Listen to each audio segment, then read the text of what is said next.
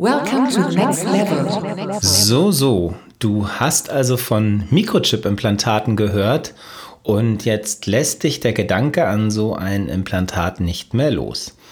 Aber wie anfangen, fragst du dich. Welches ist das richtige Implantat für dich und warum brauchst du vielleicht sogar mehr als eins? Darüber wollen wir heute hier bei Upgraded Humans einmal reden. Ich freue mich so sehr, dass du heute wieder dabei bist und wünsche dir ganz viel Spaß bei dieser heutigen Folge. Welcome, to the next level. Willkommen bei Upgraded Humans, dem Podcast für Bio- und Bodyhacker über die Zukunft des Menschseins. And here is your host, Dr. Patrick Kramer. Hallo und herzlich willkommen. Schön, dass du wieder da bist. Mein Name ist Patrick und ich mache mit dir jetzt heute mal den Deep Dive ins Thema Auswahl von Mikrochip-Implantaten. Weil die meisten Kunden, die anrufen, die haben ja, die haben mal was von Implantaten gehört, haben irgendwo was im Internet davon gelesen. Meist ist es leider irgendein ein, ein komischer Beitrag aus Schweden, ähm, aber das ist nochmal ein ganz anderes Thema und interessieren sich jetzt einfach dafür und wissen gar nicht, da gibt es jetzt so viele, wieso gibt es eigentlich 20 verschiedene oder noch mehr und dann reden die immer von dem Chip, die wollen den Chip und ich frage mich dann, ja, von welchem Chip redest du eigentlich? Und insofern ist es wichtig, dass wir vielleicht einfach mal Schritt für Schritt vorgehen, dass du weißt, was für ein Implantat du eigentlich brauchst und ähm, wie man jetzt vorgeht, um eins zu kriegen. Also im ersten Schritt ist mal die Frage, warum möchtest du ein Implantat? Also es gibt ja die unterschiedlichsten Gründe. Die einen, die haben ja wirklich nur von dem Thema gehört, finden es spannend, mal eine digitale Schnittstelle im Körper zu haben, ihrem Körper neue Fähigkeiten zu geben, Fähigkeiten zu erweitern, haben aber noch keine wirklich konkrete Vorstellung, wie sie das Ganze in den Alltag einbauen möchten. Auf der anderen Seite gibt es dann die Personen, die sagen, oh, ich finde das zwar alles spannend, aber ich weiß noch gar nicht, was ich damit machen soll, deshalb will ich jetzt keins. Ähm, ja, das sind die Personen, die wahrscheinlich nie ein Implantat haben, weil ähm, wenn du keins hast, wirst du dich auch nie dafür interessieren, wie du oder was du damit machen kannst. Aber mal angenommen, du ähm, findest das Thema spannend und hättest gerne was und ja, und möchtest jetzt loslegen.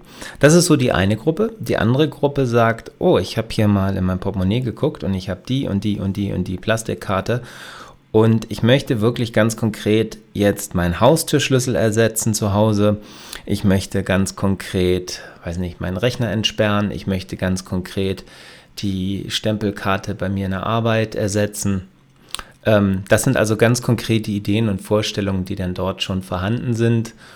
Und ähm, da muss man jetzt ein bisschen unterschiedlich rangehen. Also fangen wir mal mit dem, mit dem ersten Teil an.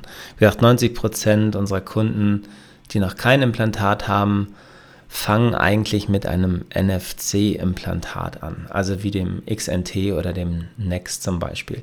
Das sind jetzt Implantate, die können zum Beispiel mit deinem Smartphone kommunizieren. Also du musst dir das so vorstellen, alles ist RFID. Und irgendwann haben sich mal ein paar Handyhersteller zusammengesetzt und haben gesagt, hey, coole Idee mit dem, mit dem RFID. Wir wollen, dass unsere Handys das auch können. Da brauchen wir jetzt mal einen gewissen Standard zu und den nennen sie dann mal NFC, also Near Field Communication. Und heutzutage haben eigentlich alle ähm, modernen Smartphones NFC. Bei den Android-Geräten mehr so in der Mitte, bei den Apple iPhones eher am oberen Rand, an der Kante ist denn der Reader verbaut.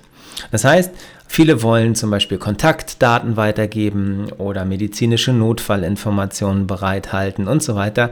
Das heißt, wir müssen mit einem Lesegerät auf das Implantat zugreifen können und dann kommt irgendein Text, wird dann angezeigt oder es wird eine Webseite gestartet oder es passiert irgendwie Zugriff auf ein auf ein Fotoalbum oder, oder, oder. Also da gibt es die unterschiedlichsten Möglichkeiten, was denn passiert. Dann brauchst du immer ein Implantat, was NFC-fähig ist, damit es eben mit deinem Smartphone kommunizieren kann. ja, Ehegelübde, Notfallinformationen, Social Media ähm, und so weiter und so fort. Ähm, ja, dann haben diese Implantate aber nicht nur die Möglichkeit, einfach Informationen weiterzugeben, sondern dort ist auch, ich sage mal gerne, eine zweite Schublade drauf. Und auf dieser zweiten Schublade befindet sich die sogenannte UID, also die Unique Identification Number, eine einzigartige Nummer, die vom Chip-Hersteller bei der Produktion des Chips weltweit einmal vergeben wurde und äh, die schlummert sozusagen in dieser anderen Schublade. Das heißt, deine Haustür interessiert sich nicht für die Schublade, wo jetzt deine Informationen drin sind ähm, zu deinen in, äh, Notfallinformationen oder sowas. Und dein Handy interessiert sich in der Regel auch nicht so sehr dafür, was deine UID ist ähm, für deine Haustür. Also stell dir wirklich vor, zwei getrennte Schubladen. So, und ich empfehle am Anfang immer für jemanden, der neu in dem Thema ist und wirklich rein will, ähm, ich empfehle immer ein NFC-fähiges Implantat, wie gesagt, der XNT, der Next oder der X-Seed, S-I-I-D geschrieben. Das sind so drei typische Implantate, ähm, die hier in Frage kommen. Der XNT ist schon etwas, etwas älter, aber sehr solide und sehr robust. Ich habe meinen bestimmt schon seit acht Jahren und benutze ihn tagtäglich für meine Haustür und möchte auch nie wieder etwas anderes haben. Der X-Seed, stell dir vor, du hast ein XNT und da packst du noch eine Leuchtdiode ran. Das heißt, wenn du den, wenn du das Implantat benutzt, dann leuchtet es auch unter der Haut. Das ist so ganz grob gesprochen, ganz einfach gesprochen, einfach mal der X-Seed. Ja, und der Next ist quasi der XNT, der mit dem NFC plus ein Niedrigfrequenzteil, der auch noch da dran ist. Was das ist, ähm, besprechen wir noch ein anderes Mal. Also da hast du jetzt quasi beim Next, hast du quasi zwei Chips auf einem Implantat. Na, und mit diesem, mit einem von den dreien oder wie auch immer, kannst du wirklich schon ganz viel, ganz viel machen. Ähm, da kommst du weiter und ähm, so würde man im Prinzip auch anfangen. Alle drei sind spritzbar, das heißt, sie sind in ein, zwei Sekunden unter die Haut, unter die Haut geschoben und äh, ja, und nach ein paar Tagen kannst du im Prinzip schon loslegen und die benutzen. So, das heißt, du benutzt diese Implantate insbesondere für Anwendungsgebiete, die du selbst unter deiner eigenen Kontrolle hast. Also was meine ich damit? Ich meine damit, dass du ja für dein eigenes Haus, für deine eigene Wohnung selbst für die Haustürsicherheit sorgen kannst. Das heißt, du kannst vielleicht dort den Schließzylinder auswechseln und kannst den gegen einen RFID-fähigen elektronischen Schließzylinder austauschen Du kannst ähm, damit vielleicht an deine, an dein, im Eingang hast du dann, wenn man reinkommt bei dir, vielleicht einen, einen Reader, da hältst du dann die Hand gegen und dann geht irgendwo das Licht an oder die Rollläden machen sich selbstständig oder wie auch immer, weil im Prinzip ist so ein Implantat eigentlich nichts weiter, ja, als ein Schalter. Also stell dir vor, du hältst deine Hand an den, an den Reader, egal wie der aussieht, egal wo der ist, dann guckt der Reader, aha, die Nummer kenne ich, dann fließt ein kleiner Strom und ähm, ja, und je nachdem, welche Applikation dahinter liegt, ähm, wird diese dann ausgeführt. Und ja, das kann wie gesagt die Haustür sein, es können aber auch ganz andere Dinge sein. Ähm, das kann man gar nicht so genau sagen und darum ist es immer so schwierig, wenn jemand sagt, ich möchte genau da und dafür ein Implantat. Ja, es sind so viele Möglichkeiten damit einfach gegeben. Ähm, aber nochmal zurück zu deinen eigenen vier Wänden. Also du willst es für dich zu Hause nutzen, dann bist du mit einem von diesen dreien wirklich gut aufgehoben. Und ich empfehle dann auch wirklich erst das Implantat und danach dann den Schließzylinder ähm, beziehungsweise den kleinen KBR-Reader, so nennen wir die. Das sind so kleine ähm, RFID-Reader, die kann man sich mit, USB, mit dem USB-Kabel an seinen PC oder seinen Mac anschließen. Ich habe zum Beispiel meinen hier unter der Schreibtischplatte und immer wenn ich nach einem Passwort gefragt wird, einfach Hand unter den Schreibtisch und äh, ja, der Rechner entsperrt. Man muss noch nicht mal Enter drücken, das ist das Praktische, weil so eine, ja, da emuliert sogar ein, ein Enter eingeben. So, und dann holst du dir noch einen kompatiblen Schließzylinder dazu oder dieses oder jenes. Da gibt es ja dann die unterschiedlichsten Möglichkeiten und bist erstmal gut aufgestellt. So, jetzt sagst du aber, na Moment mal, wenn ich jetzt hier in meinem Portemonnaie gucke, das ist voller Plastikkarten. Nicht jede Plastikkarte ist jetzt eine RFID-Karte, da muss man halt ein bisschen schauen, die zum Beispiel mit diesen Magnetstreifen, das hat mit RFID nichts zu tun. In der Regel sieht man da weder einen Chip, noch sieht man dann Magnetstreifen, sondern das sind einfach ja, Karten aus Plastik, wo innen drin eine, eine Kupferantenne verbaut ist und in irgendeiner der vier Ecken hockt dann ein, ein winzig kleiner Mikrochip.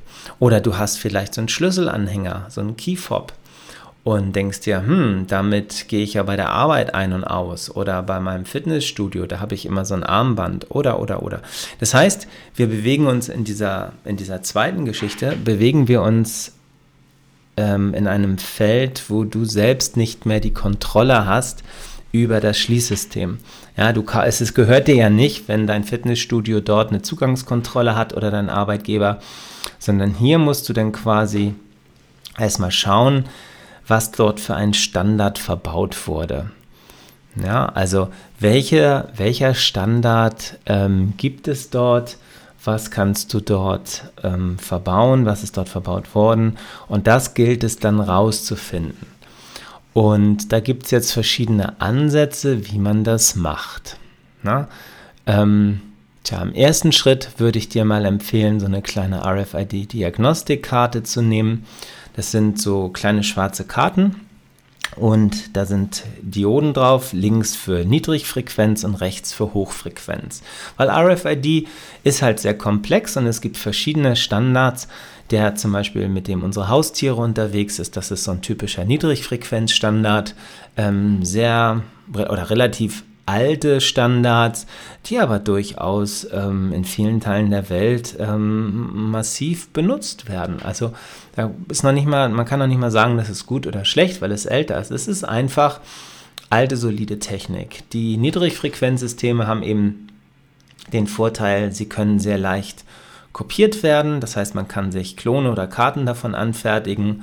Ähm, ist natürlich auch auf der anderen Seite denn vielleicht der Nachteil, wenn man Angst hat, man verliert so eine Karte.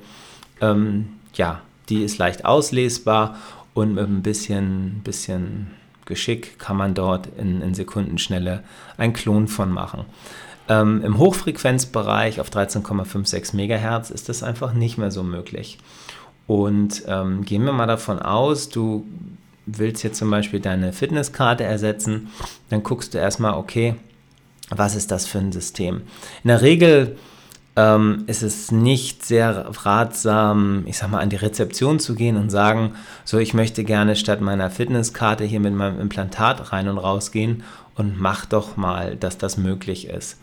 Ähm, das ist auch in Hotels nicht gerade der, der Weg, der erfolgsversprechend ist. Einfach weil die Person, die dort arbeitet und vielleicht jetzt gerade ihren, ihren Dienst hat, sind vielleicht im Fitnessstudio, können das ähm, ja, Sportstudenten sein oder so, die da, die haben in der Regel nicht wirklich die technische, das technische Know-how, um dich hier zu beraten, wie das funktioniert. Und deshalb wäre erstmal mein Ansatz, du versuchst es erstmal selber. Also hältst die Karte ran an das Lesegerät und je nachdem, ob die linke Seite blinkt, oder die rechte Seite blinkt, weißt du eben schon mal, auf was für einem Standard du unterwegs bist, beziehungsweise auf welcher Frequenz dort gearbeitet wird. Blinkt die linke Seite, das ist ein großes Zeichen dafür, dass wir hier im Niedrigfrequenzbereich sind. Dann brauchst du ein entsprechendes Niedrigfrequenzimplantat. Ist die hohe Seite am linken, dann weißt du, okay, dann beschäftige ich mich ja jetzt mal mit Hochfrequenzimplantaten.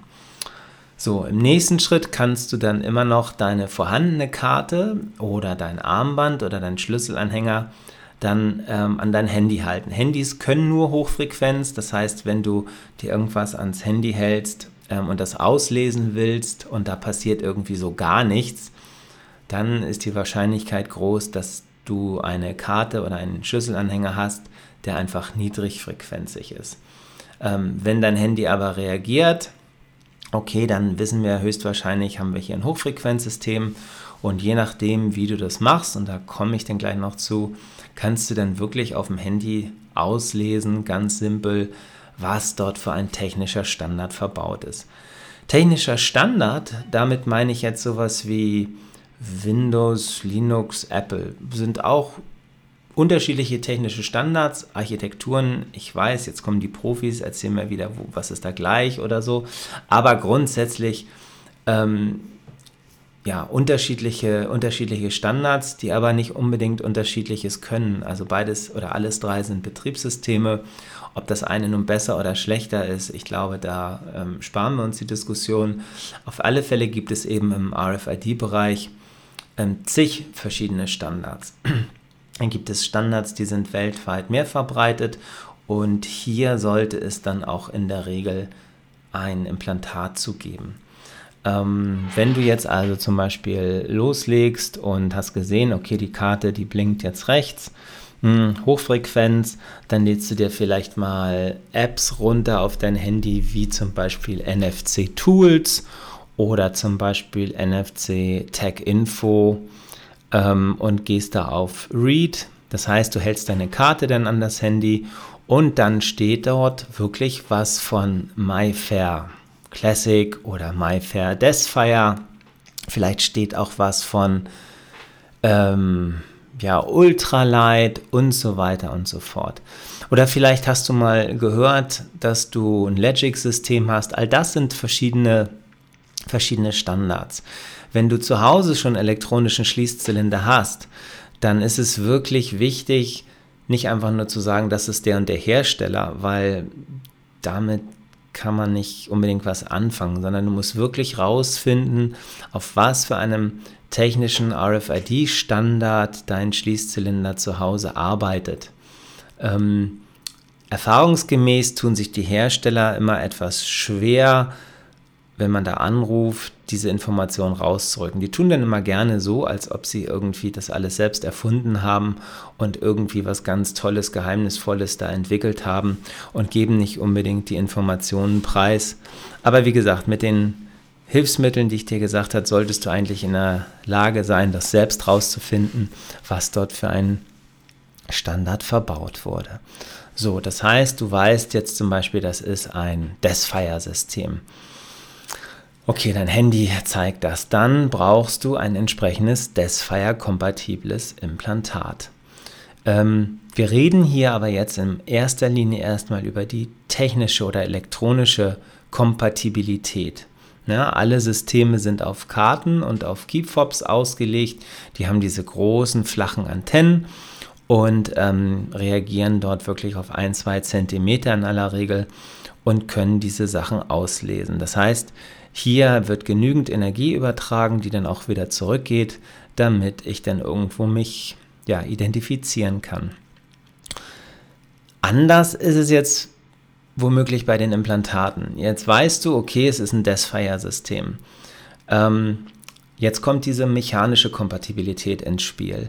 Ähm, also jeder, jedes Lesesystem ist meistens durch eine Abdeckung geschützt und die ist unterschiedlich dick ob es jetzt an der Haustür ist oder irgendwo in der Wand oder an so einem Drehkreuz, wie auch immer.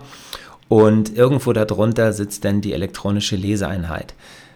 Wie gesagt, für Karten ist dieser Abstand zwischen Leseeinheit und deinem Implantat in der Hand kein Problem.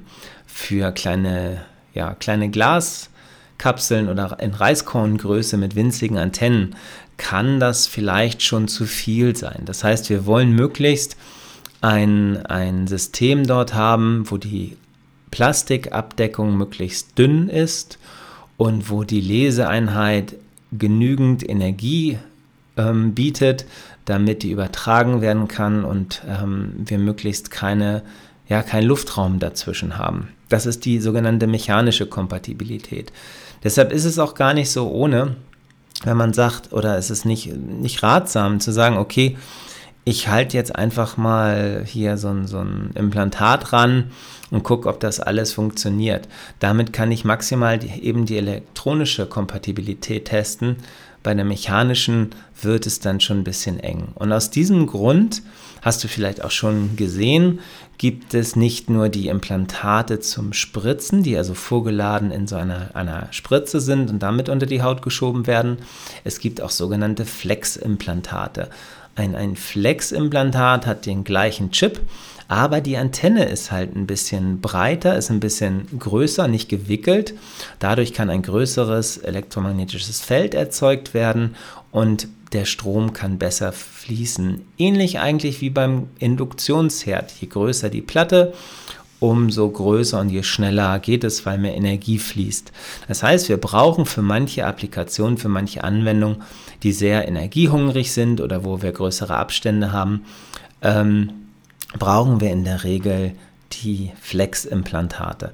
Und das klingt jetzt am Anfang immer so gewaltig, Flex-Implantat, aber ähm, ja, bei dem einen wird es einfach per Spritz unter die Haut gesetzt und bei dem anderen würde dann der Bodymodder quasi das vorher ein bisschen betäuben, dann macht er einen kleinen Schnitt und schiebt es quasi unter die Haut und macht es wieder zu und hinterher sieht man eigentlich überhaupt nichts davon. Ähm, ich habe mein Flex-Implantat jetzt seit vielen, vielen Jahren und außer einen kleinen hellen Punkt auf der Haut, ähm, was vielleicht mal die Narbe war, sehe ich davon auch nichts. Also keine Angst vor Flex-Implantaten. Ähm, ja, so. Also damit weißt du schon mal, wie du vorgehen sollst. Und ähm, wenn du jetzt zum Beispiel ein, ein Classic-System hast und kommst in ein Hotel und weißt, die haben dort ein Türsystem, wo du nicht die Karte reinstecken musst, weil das ist für ein Implantat wirklich nicht gerade ideal. Du kannst ja schlecht die Hand reinstecken. Ähm, gehst du halt an die Rezeption und sagst, können wir mal gucken, vielleicht können wir ja meine UID mit meinem Raum verknüpfen.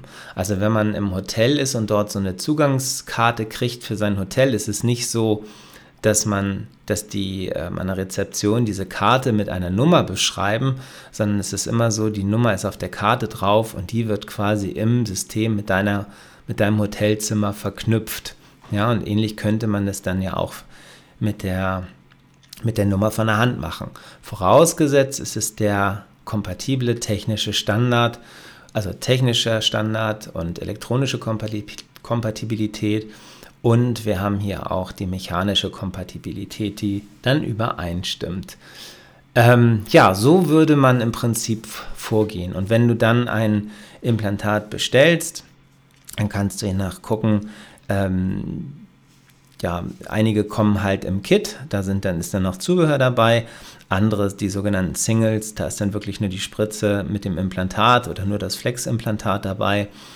Und in der Regel würde man dann zu einem Piercer gehen, Entschuldigung, und hier die, ähm, die, ja, einen Termin buchen und der setzt dann ein. Wenn der Piercer das vielleicht noch nicht so gemacht hat, kann er gerne mich fragen. Ich komme dann auch gerne per Zoom oder Videocall dazu.